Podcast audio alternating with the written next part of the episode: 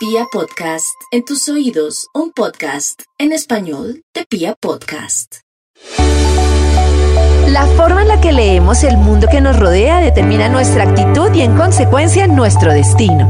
Otra mirada a la humanidad desde la historia, la neurología, el arte y la filosofía nos puede permitir entender nuestra mente de otra forma y así proporcionarnos herramientas para fluir mejor y disfrutar la vida. Bienvenidos a Revolución Mental con Karen Vinasco en Vibra. Estoy muy contenta porque tenemos un invitado que en sus redes ustedes lo pueden encontrar como arroba oye Nacho y tiene unas cosas súper prácticas para vivir mejor. O sea, es como que uno lo ve y dice, claro, de eso se trataba y por eso me gusta mucho. Gracias Nacho por aceptar esta invitación hoy acá en Vibra. Un placer, un placer estar aquí. Bueno, yo quería empezar a preguntarte por el tema que además coincido contigo en eso. Yo tenía como una vida totalmente aparte de estos temas y viví como una cosa que vi que tú has contado también, que es como una noche oscura del alma, más o menos por esa misma edad tuya, como los 40 años, como que el mundo se me vino al revés, no entendía qué pasaba. Y lo primero que quiero preguntarte es cómo llegaste a este mundo, cómo fue tu noche oscura del alma y pues cómo la viviste. Mm. Pues mira, yo he vivido dos y voy a, hacerlo como súper súper breve porque creo que a la gente le puede servir mucho. Uno es cuando de repente yo tenía un trabajo como funcionario, era policía, eh, tenía 25 años y me arruiné invirtiendo en bolsa, intentando ganar más dinero, porque bueno, era como ese sueño que tenemos mucho de jóvenes. Y eso me llevó a mi primera crisis existencial, que era como me di cuenta que uno podía elegir cómo quería vivir la vida y con el coaching y con este tipo de cosas más de poner objetivos, tener una meta, un vision board, pues me puse con ello a tope y ahí descubrí por primera vez en mi vida que en verdad puedes hacerte otras preguntas diferentes y tener un plan diferente para conseguir éxito, la mujer que quieres, casarte, tu vida ideal. Y ahora viene la segunda parte, que es donde te viene a los 40, esto es a los 25, 30, no, pues a los 40 había conseguido exactamente eso, tener dinero, tener la mujer que quería, la casa que quería, y te das cuenta de que todo eso, si no hay, si esos vacíos que intentas llenar con esas cosas externas no están llenos desde dentro, se cae todo y no te sirve y te sientes súper vacío, sientes que tu vida no tiene sentido, que mm, te sientes fatal porque tu vida deberías estar feliz por lo que tienes, pero no lo estás. Y ahí es donde viene una crisis de significado, ¿no? De quién soy yo, qué me llena, qué es lo que quiero hacer. Y, y es otro, otro punto de tu vida, ¿no? Para trabajarlo un montón y reencontrarte a ti mismo. Y en esta segunda parte te pasó algo en particular, porque hay personas como que llegan a este tema existencial, pues eso, ¿no? Por, por una búsqueda, por una pregunta, pero hay personas que llegamos por, por un duelo, por una situación que se nos estalla emocionalmente. A mí particularmente me pasó que de repente empecé a llorar de la nada y empecé a conectar con temas de mi niñez que no reconocía. ¿Hubo algo en particular que te generó ese detonante? Sí, para mí fue el tema económico, porque en, mi familia desde pequeño hemos vivido, mm, pues bueno, tener que ir a pedir comida de, la caridad para que nos dieran de comer porque no teníamos dinero, vivir en diferentes casas con familiares, entonces he vivido desde pequeño mucho la escasez de dinero y entonces siempre mi objetivo ha sido tener más dinero. Y si la primera vez que tuve la primera crisis eh, fue heavy o fue muy, muy grande y había perdido 50.000 euros, que no sé, al, cambio en México o en Colombia, pues eh, no sé ni calcularlo, pero bueno, 50.000 euros. Ahora, esta segunda vez a mis 40, había perdido 370.000 euros. Y entonces en esa desesperación y esa vergüenza que se siente también por no saber cómo recuperarlos, qué hacer, cómo cambiar tu negocio, mm, te da vergüenza estar en casa con tu mujer porque te sientes que no sabes qué leches hacer, ahí fue donde ya no vi ninguna otra salida que no fuera el meterme un poco más en el mundo más de la espiritualidad, de una manera de verlo diferente, que no fuera tanto de conseguir cosas de fuera, sino de realmente llenar de tú mismo desde dentro. Ay, qué bien. Bueno, pues hoy vamos a hablar de eso, de cómo lograr la vida que sueñas, de todas esas herramientas que tú nos compartes y que compartes siempre en tus redes y además de tus talleres y bueno, todas esas herramientas en un momentico. Esto es Vibra y ustedes escuchan Revolución Mental. Bueno, lo primero que quisiera preguntarte es acerca de ese relacionamiento con las otras personas, cómo entiendo yo mi vida con respecto a cómo me relaciono. Por ejemplo, un tema que tú hablas mucho es el tema de los límites. ¿Por qué son importantes los límites? ¿Por qué nos cuesta tanto empezar a poner límites? ¿Y por qué de repente nos damos cuenta que mm, en algunas ocasiones tenemos una vida que funciona digamos, para todos menos para nosotros. Total. Pues mira, yo creo que lo primero es que suele venir por el miedo a no ser aceptados. Y, que todos anhelamos que nos quieran, que nos acepten, eh, estar seguros en la tribu, en, ese entorno que tenemos, ya sea con amigos, con tu pareja. Entonces, que te rechacen antes sería lo equivalente a morir. O sea, te echarían de la tribu donde estás y morirías porque estarías ahí solo. Tu cuerpo, nuestra biología todavía cree que, que sucede eso. Entonces intentas, para mí, yo como lo veo, es como si intentas ser un malabarista que tiene que tener ocho bolas a la vez eh, moviéndolas para que el que tienes enfrente, tu pareja, que suele ser lo más común, no se enfade, no le disguste algo, no vea algo que no le guste. Y entonces estás como todo el día en un sin vivir intentando que todo esté perfecto para que no haya una reacción emocional. Y entonces te centras tanto en la otra persona y en que esté bien que te pierdes a ti. Ya no, no, eres ni tú, eres, eres solo una reacción a lo que el otro crees que quiere, que muchas veces no es ni siquiera lo que quiere, es lo que tú crees que el otro quiere. O sea que es, es una total locura vivir sin poner límites y sin conocerte. ¿Y cómo empiezas ese proceso para recuperarte y para empezar a conocer como esa conversación? Porque a muchos nos, nos cuesta, ¿no? Tenemos tanto la mirada hacia afuera, no nos hemos visto hacia adentro. ¿Cómo empiezas o cómo empezaste todo ese camino de reconocer, bueno, quién soy yo y cómo sé qué es lo que quiero, digamos, de forma auténtica? Mm. Pues mira, lo primero y un, ejercicio súper fácil que, bueno, fácil, tienes que sentarte un rato, pero que es muy fácil para, para hacer, es tener claro cuáles son tus principios. ¿Qué es lo que para ti es un innegociable? O sea, por ejemplo, para mí uno de ellos es que elijo la honestidad por encima de la complacencia. O sea, por encima de complacer a alguien, voy a elegir ser honesto. Entonces, si tú ya eso lo tienes en tu móvil como salvapantallas, ¿no? que lo tengo incluso con, con mis principios, y tienes claro lo que está bien para ti y lo que no, te permite que en tu vida todo sea muy diferente. Por ejemplo, si también eh, discutiendo con alguien o hablando o en lo que sea, si tú tienes claro ya que para ti no, no está ok, no vas a aceptar que la otra persona te falte el respeto, y lo tienes ya súper claro, la próxima vez que hablas con alguien y te empieza a faltar el respeto, dices, oye, esto no está bien para mí, no voy a seguir hablando. Así es como poco a poco con esas pequeñas cosas empiezas a poner límites y a diferenciarte, ¿no? Para mí lo veo muy fácil con el niño interior, todos tenemos un niño interior, la figura, ¿no? De, de ti de pequeño. Cada vez que tú, por complacer al otro, le faltas el respeto a tu niño interior, porque es como, oye, a tu niño interior le dices, no, no, no, tú tranquilo, a ti no te voy a hacer caso, lo que voy a hacer es hacer caso a esta persona de fuera, porque si no se va a enfadar conmigo. Pues al final ese niño interior que tienes ahí lo que te va a dar es una enfermedad psicosomática o una enfermedad autoinmune o tener unos swings emocionales increíbles, sabotear lo que te está pasando en tu pareja, en tu trabajo. Entonces es como ser honesto y saber siempre que hay una parte de ti que requiere más de tu atención, que es más importante que el de fuera siempre. Ajá. Y me encanta ese concepto porque, claro, muchos trabajamos el niño interior, pero el hecho de decir, pongo lo que siente mi niño interior, que también muchas veces está relacionado con la intuición y con, bueno, con esa conexión por encima de lo que está en el exterior, está, está, está muy bueno el ejercicio porque nos permite como, pues sí, como, como respetarlo. Es que a veces yo creo que, no sé, yo, yo tardé mucho en darme cuenta que tenía una niña interior, o sea, para mí esa ni existía. Entonces, ya que lo dices, pues está muy bien además como respetarla. Muy bien. Bueno, a medida que avanzamos con este proceso como de nuestros principios, de conocernos, llega un punto que es algo también que tú mencionas y es como cómo tengo claridad de lo que quiero en la vida, que parece algo, pues no pensaría que uno lo tiene. Por ejemplo, yo durante mucho tiempo antes de mi noche oscura del alma iba como en automático, estaba segura que estaba construyendo una vida que ni siquiera me cuestionaba. Y ya después de todo esto me di cuenta que eso estaba muy lejano de lo que yo quería en la vida. ¿Qué nos recomiendas tú para tener una claridad así como para construir la vida de nuestros sueños, para poder conectar con lo que claramente queremos en nuestra vida? Pues mira, lo primero que estés dispuesto a equivocarte. Porque mucha gente que no quiere elegir, o sea, no, termina de elegir algo y de dar paso hacia ello porque teme equivocarse. Pero al final ese propio acto de temer equivocarte es una elección. Entonces estás como temiendo equivocarte como propósito vital.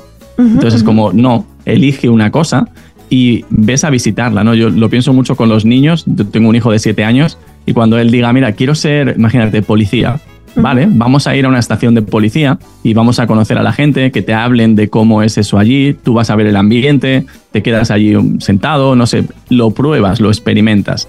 Y si te gusta, pues ya sabes que, oye, estás más cerca de quiero esto. Pero es que a lo mejor lo pruebas y dices, ay, pues no me gusta, ¿sabes? No me parece eh, lo que yo creía que era y todo esto.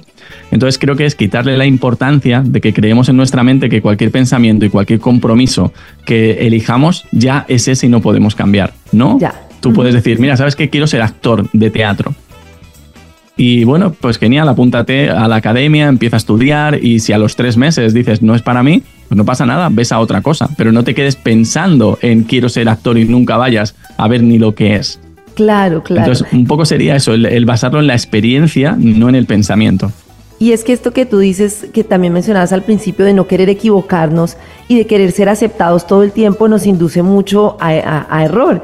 En, en uno de los videos que tú publicabas me daba mucha curiosidad y decía, tiene toda la razón, que es como, qué suerte cuando alguien te rechaza, porque es como tan importante para nosotros como si como si en la vida todo el mundo se fuera a enamorar de nosotros, a todos les fuéramos a gustar y como un ego ahí de quiero caer bien, que te traicionas a ti mismo y es como que, que, que bueno que, que pueda pues saber que no le voy a gustar a todo el mundo y eso está bien, ¿no? Creo que eso nos cuesta muchísimo.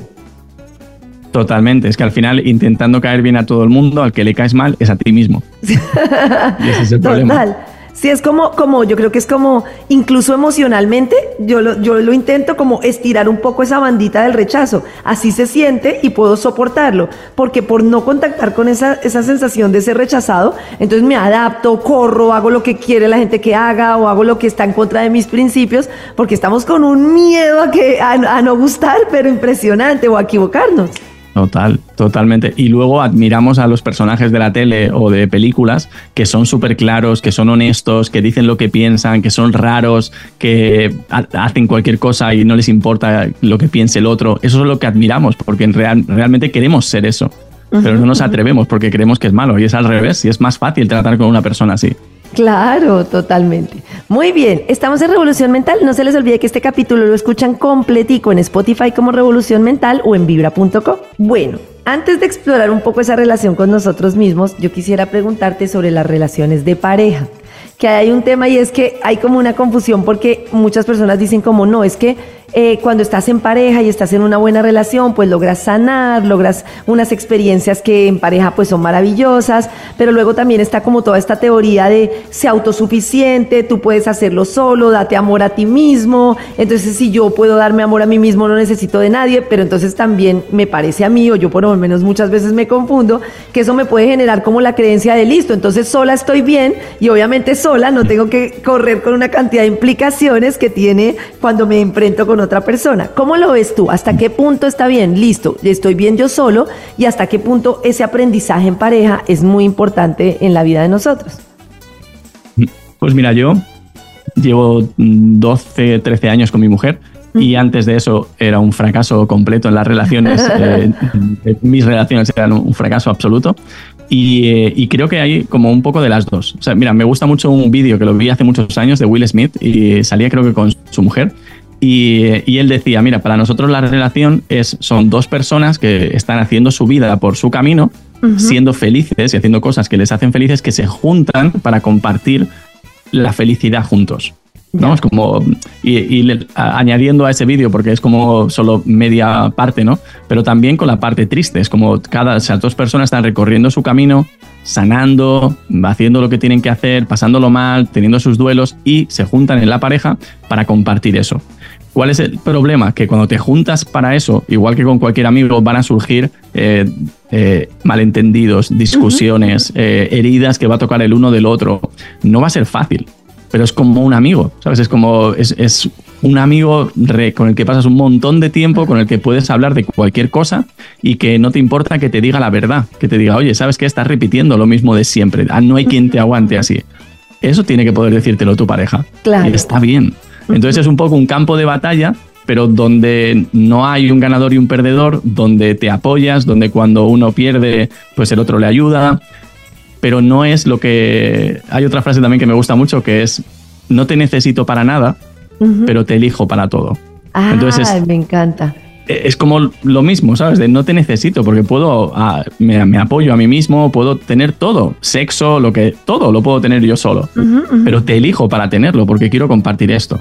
Ay, qué bonito. Y entonces en ese sentido, ¿cuándo decides irte y cuándo quedarte? ¿Cuándo no te quedas ahí como un aprendizaje eterno en el que no te estás dando cuenta de pronto que la relación pues ya no te hace bien, pero que tú estás ahí como luchando con querer hacerlo diferente y tal vez es como un, hasta qué punto una relación me hace crecer o no. O sea, es súper difícil eh, contestar a esto, pero bueno, yo soy muy arriesgado y te, lo, y te lo voy a contestar.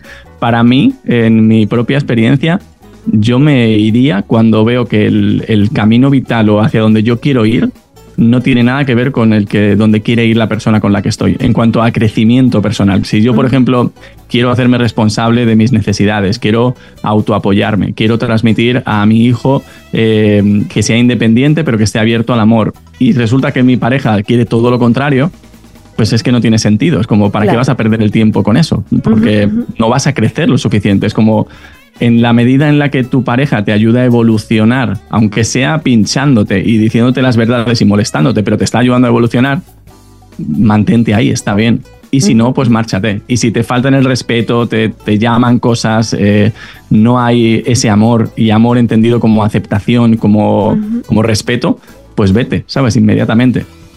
Muy bien, pero mira, me quedó clarísimo. Yo creo que más de uno quedó pensando si quedarse o si irse de su relación.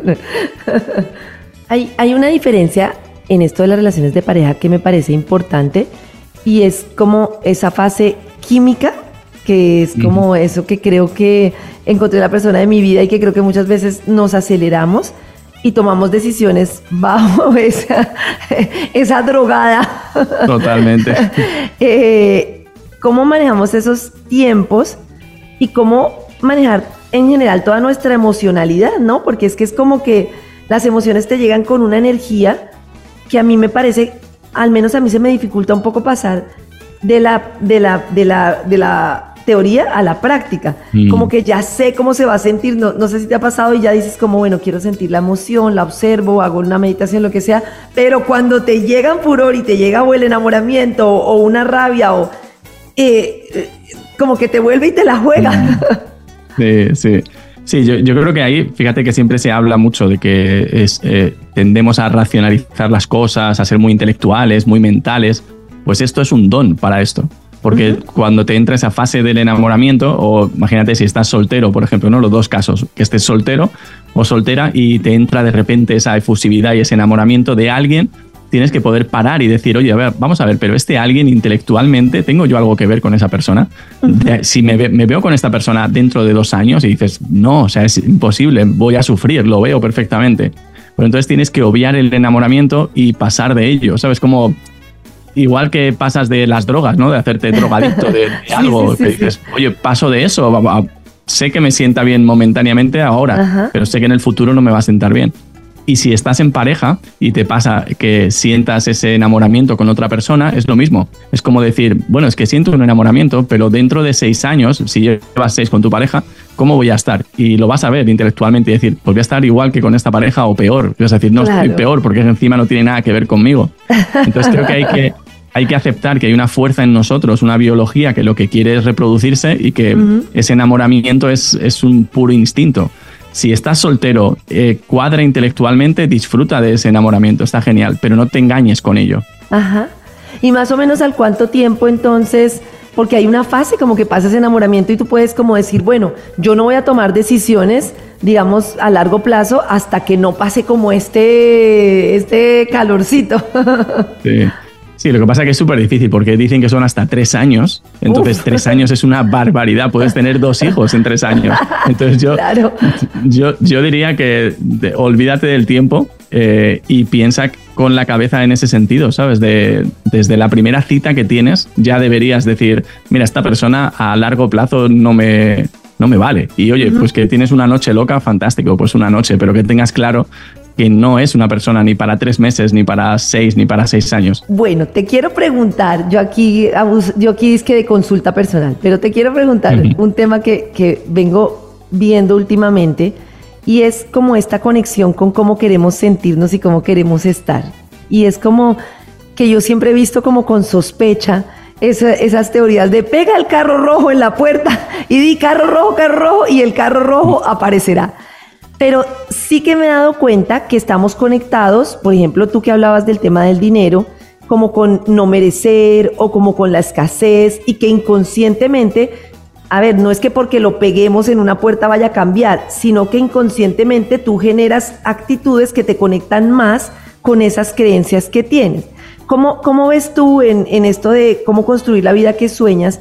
Cómo conectarnos con eso que queremos de una forma positiva que tampoco nos lleve a la ansiedad de estar buscando Mm. tener algo, algo que si no llega, pues va a ser peor para ti. Sí. Sí, a ver, yo creo que el primero es que hay una fase en, en la vida que hoy lo leía y me, me llamaba la atención porque ponía que el trabajo terapéutico se tiene que hacer de fuera adentro. Y esto va con- como en contrario con todo lo que se dice siempre de no, no, el Sí. trabajo es de dentro a fuera. Ajá. Pero esto era no, no, es de fuera adentro. Y te explicaba por qué. Te dice, porque al final lo que tú vas a ver de manera más superficial es lo de fuera. Tú ves el comportamiento que estás teniendo, tú ves el, el objetivo o la cosa que quieres, la ves aquí, ves la discusión, ves lo que sea. Entonces, desde ahí es de, de donde puedes ir tirando e ir hacia adentro. Ya. Pero ir de dentro hacia afuera tiene mucha incertidumbre, porque es como, vale, ¿dentro de dónde? Y la gente se atasca en mirar en su pasado, en no sé qué, y, y te pierdes ahí buscando un porqué. Claro, Entonces, o sea, afuera hacia adentro, igual. perdóname, te interrumpo, afuera Sí. hacia adentro tú quieres decir es, por ejemplo, yo siempre termino peleando con mi pareja por algo, entonces miro ese hecho y a partir de ese hecho es que miro qué adentro es lo que lo produce, más o menos algo así. Sí, sí, sí, exacto. En vez de pensar que veo ese hecho y lo que hago es ahora irme a buscar a la relación con mis padres, no sé qué. Ya, no, te es como vamos a ver todos los hechos de fuera porque tienen pistas para, para saber qué es lo de dentro. Ok, te entiendo perfecto. Pero y entonces con- decías que ahí, que, que eso Claro. te hace- Ajá. Sí, que al final eh, todo lo que sucede en nuestro exterior son pistas muy importantes para aprender. Entonces, cuando tú te pones un objetivo, como yo tenía antes, de ganar un millón de euros, un millón de dólares, eh, era un objetivo que era pues, desde el ego, desde lo que fuera, como más inmaduro quizá, pero me enseñó muchísimas cosas. Entonces, eh, esa fase vital de poner objetivos exteriores, externos y querer tener cosas específicas, un coche, una pareja, lo que sea, está genial porque te enseña y te prepara para las siguientes fases de tu vida donde te des cuenta de que eso no era y que ahora lo que tienes es que llenar tu vaso desde dentro, ¿no? Ese vaso del merecimiento no lo vas a poder llenar desde fuera. Es un vaso que si metes agua que es de fuera, se va por abajo. Solo Ya. se queda el agua que la llenas tú desde dentro pero tienes que vivir en esta vida el proceso de ver que no lo llena nada de fuera. Ya. Pero entonces ese merecimiento también puede conectar con cosas que yo quiero, no sé, como por ejemplo, no es que quiera el dinero mm, porque quiero dinero, sino por ejemplo una persona que esté muy apretada en su vida y quiere libertad. Si hay una forma como de construir eso, como, como soy merecedor, puedo ser libre, puedo moverme libremente, puedo tener una relación amorosa, o sea, como conectar con esas cosas que queremos, ¿crees que puede ser como un camino positivo para conectar con esa vida que soñamos? Es un camino positivo, pero, pero no, no tiene nada que hacer si tú quieres ser libre y luego cuando te preguntan, oye, ¿qué película quieres ver, esta o esta? Y tú odias una de ellas y dices, no, me da igual. Y vas a ver la película que te odia por no decir que no. Sí, ¿Qué libertad estás haciendo? Entonces, como si no haces esas pequeñas cosas y dices que no a lo que no quieres, no puedes pretender ganar dinero y tener que, va- que te vaya a dar libertad, porque el universo te dice, pero qué libertad si no dices ni que no a una cosa. Claro. ¿Entiendes? Hasta en cosas pequeñas no, no, no, no replicamos esa vida que queremos en los actos más pequeños, porque no pensamos, bueno, Exacto. según esto que, esta versión que yo quiero de mí, de mis principios, ¿cómo actuaría hasta en lo más pequeño, que es decidir una película? Sí, sí, sí, te lo entiendo Total. perfectamente. Muy bien. Pues estamos con Nacho, eh, arroba oye Nacho, que yo les recomiendo que vayan a sus redes porque además explica con unos muñequitos de una forma increíble. O sea, yo veo los videos y entiendo claritico eh, como, digamos, diferentes herramientas para este trabajo. Y quería como que habláramos un poco en el tema del niño interior, que es como eh, si alguien empieza desde la nada, nos está escuchando por primera vez y, digamos, eh, no ha reconocido como qué puede ser lo que le está molestando, lo que le está tallando en su vida. ¿Cómo puede empezar este trabajo? ¿Cómo recomiendas que empiece ese trabajo?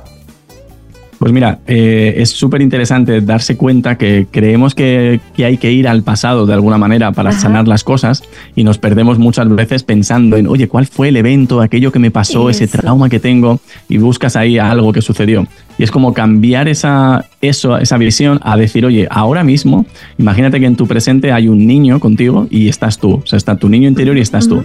Y el niño representa en ti, pues, esos asuntos que igual de pequeño te, mm, alguien o un, un adulto te cargó con responsabilidades que no eran para un niño y que te hicieron adulto instantáneamente a los siete años o a los ocho años. Esa parte de ti se ha quedado atascada sin cerrar el asunto. Se ha quedado como pensando ese niño ahí de, es verdad, a mí me meten estas, eh, estas responsabilidades, pero no estoy preparado emocionalmente y esto es lo que me sucede. Y entonces de adulto, sin darte cuenta, en esa misma situación, una cosa parecida, en vez de tomar tú la decisión como adulto, la está tomando el niño. Y lo puedes notar por tu reactividad, lo puedes notar por la emocionalidad, porque a lo mejor tienes miedo y dices, pero ¿por qué tengo miedo en esto si no es nada? Es el niño el que tiene miedo.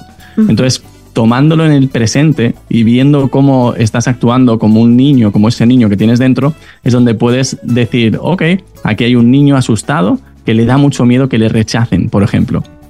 Y yo soy adulto ya. Entonces tengo que ah. pararme un momento, coger a ese niño y decir, oye, es normal, está, es normal que sientas miedo, pero no te preocupes, yo soy el adulto y no nos va a pasar nada porque nos rechacen. Y, a, y adueñarte de eso.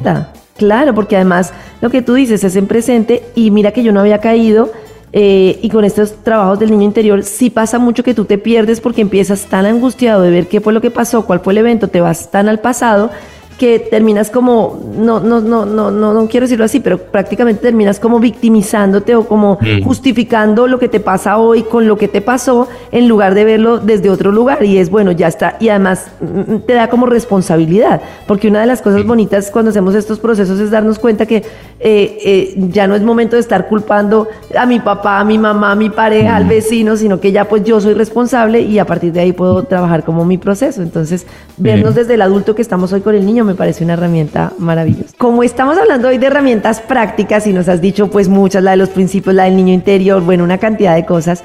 Yo quiero preguntarte por la respiración, porque muchos nos hablan como de parar un momento, meditar, respirar, pero no sabemos cómo hacerlo.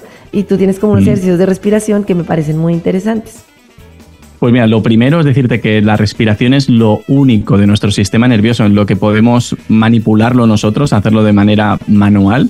Y es lo único, lo único, lo único. Para mí por eso es la clave para que puedas regular tu sistema nervioso, porque con un sistema nervioso desregulado no puede uno pensar. O sea, las emociones y demás van solas. Entonces, regular tu sistema nervioso es súper importante. Esto lo puedes hacer, hay unas respiraciones que se llaman las 20 conectadas y que es respirar cinco veces por la boca de manera continua, o sea, inhalas el aire, lo exhalas, inhalas, lo exhalas sin parar y cinco veces por la nariz, cinco veces por la boca, cinco por la nariz. Parece un poco lioso, pero no lo es. Son 20 respiraciones, cinco por la boca, cinco por la nariz, cinco por la boca, cinco por la nariz. Y solo haciendo eso, simplemente repitiendo esas 20 respiraciones que te lleva un minuto y medio, como mucho, como muchísimo, lo que sientes es, eh, muchas personas dicen ¿no? de, hacer esto y sentir un relax que hacía tiempo que no sentían, de años. Porque la respiración cambia todo a nivel eh, celular en nuestro cerebro, la química del cerebro cambia por completo en nada, en un minuto. Entonces, eso es tan importante como o más que meditar todos los días o buscar tu práctica espiritual. Esto durante tu día, en los momentos que lo necesites. Ah, está, está muy bien. Y te quiero preguntar, pues ya para finalizar, te quiero preguntar por los talleres que haces, por tus redes, si esos talleres con toda la gente que nos está escuchando en Colombia, si se pueden hacer virtuales, eh, bueno, para, para, este camino maravilloso de, de, bienestar. Sí, pues mira, yo soy una máquina de devorar contenido y experiencias, entonces siempre estoy experimentando cosas nuevas para mi propio crecimiento y eso es lo que comparto en, las redes y lo que comparto también en, los talleres que hago, que son todos online a través de mi ah, Instagram de arroba oyenacho los voy anunciando, pero sobre todo lo que aporto diferente es que cada mes estoy haciendo cosas diferentes. Ahora estoy estudiando terapia gestalt, que me está apasionando un montón. Oh. Eh, la respiración ha sido una parte que he estado dos años, tres años súper metido en ella, sigue siendo una parte súper importante. Y um, estoicismo también estoy ahora muy metido en eso y en la filosofía. Entonces, yo voy adentrándome en el camino por delante para luego ir comunicándoselo a la gente para que lo puedan usar también que además eso que haces me parece maravilloso porque nos lleva a un punto y es que cuando tú estás en estos procesos piensas como que es Mario Bros, vas atravesando mundos y como que es lineal y vas a llegar a un punto. Y me parece que es más bonito verlo como este mundo de descubrimientos de hoy que me está diciendo la vida, cómo lo puedo aprender, cómo lo puedo interiorizar y cómo estar en un proceso permanente de bienestar. Y así pues vas construyendo la vida que sueñas, ¿no? Muy, muy exacto, poco Exacto. Muy bien. Ay, Nacho, te agradezco mucho por estar con nosotros. Estaremos ahí siguiéndote en tus redes con todo lo que compartes para tus talleres, bueno, para todo. Y te agradezco muchísimo por estar hoy con nosotros en Revolución Mental. Un placer. Muchísimas gracias a vosotros por vuestro trabajo y he estado muy cómodo, así que muchas gracias. gracias, Nat. Es hora de una revolución mental en Vibra.